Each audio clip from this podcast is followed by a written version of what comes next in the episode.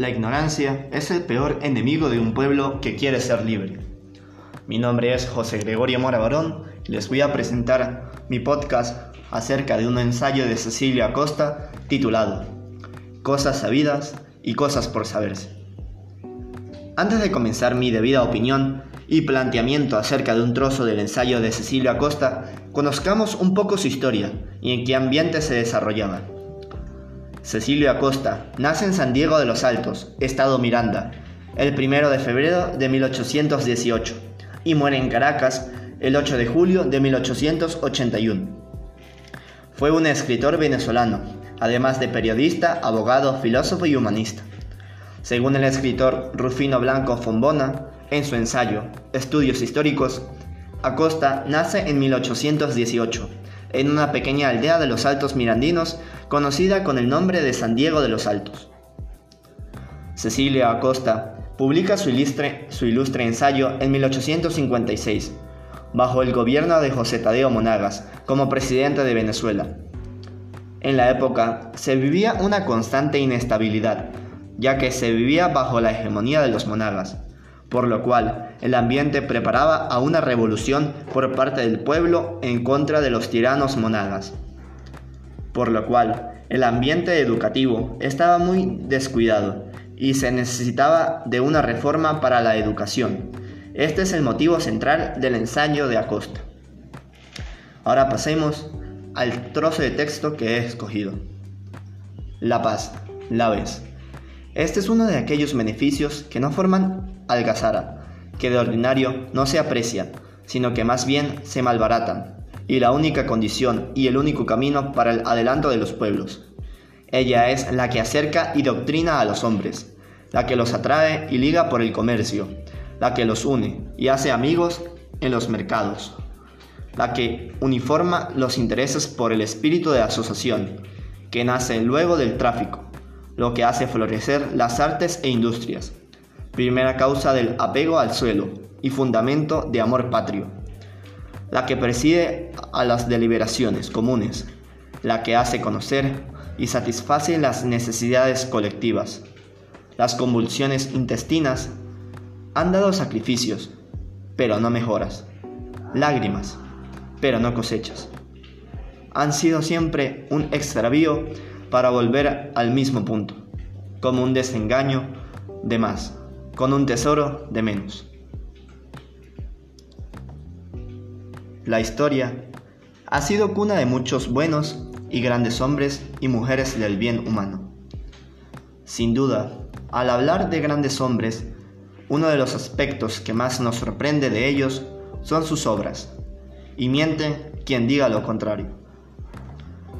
Por la cuna de la historia de Venezuela, muchos han pasado, unos buenos y otros que ni siquiera quisieron llegar a serlo. En el gran listado de personajes importantes para el pueblo venezolano, tenemos a Cecilio Acosta. Este gran intelectual colocó un punto en la educación venezolana.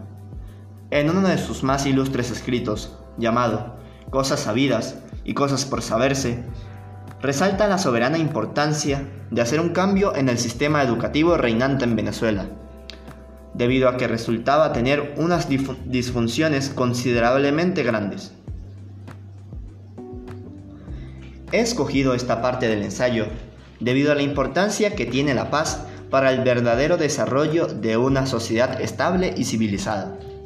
Obviamente resalto el hecho de que Cecilio Acosta quiso tocar este punto en el ensayo porque la sociedad en la que vivía no tenía presente este, este precepto.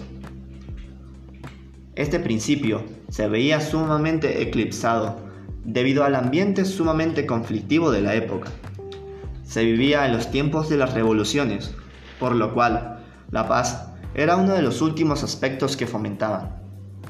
Claro está, una minoría buscaba la paz a toda costa, como era el caso de Cecilio. Pero esto no era un sentimiento reinante de la época. En el contexto propio se denota que el principal motivo al cual se dirige el ensayo es el ámbito educacional, por lo cual nos explica la relevancia de una sociedad en paz para el efectivo desarrollo de la educación. Principalmente, apoyo el planteamiento que tiene Cecilia Costa acerca de la importancia de la paz para el desarrollo de la educación. Pero voy a mencionar otros aspectos importantes en los cuales la presencia de la paz es necesaria para su desarrollo, mencionando los aspectos nombrados por el autor en la parte que escogí.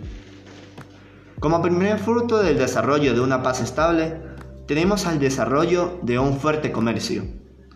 Es lógico que ante un inminente estado de gravedad y peligro social, el comercio se ve disminuido o en algunos casos es inexistente. Y esto es muy peligroso para el bienestar de una nación. Al faltar el comercio, no hay producción y con la falta de este, colapso total para la organización de la nación. El comercio, punto fuerte de la economía de las naciones. Pero para ello, antes hay un proceso por el cual tienen que pasar las personas. Este proceso es meramente educativo, porque es para afianzar en un arte específico y generar así a los industriales.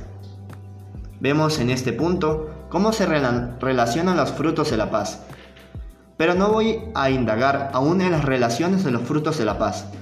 Aún tengo que explicar más frutos interesantes. Al unir los frutos que he considerado como productos de la paz, determino que la efectividad de los frutos da como resultado un amor tierno y dedicado a la patria. Y esto es muy lógico, porque solo por sentido común, si estamos en un lugar en donde podemos desarrollarnos perfectamente y dedicarnos a lo que queremos, y esto nos produce beneficio, es lógico que vamos a defender de cualquier manera al sitio en el cual residimos. Cuando somos capaces de construir un amor patriótico verdadero, podemos ser capaces de defender nuestra autonomía de cualquier esbirro inmoral.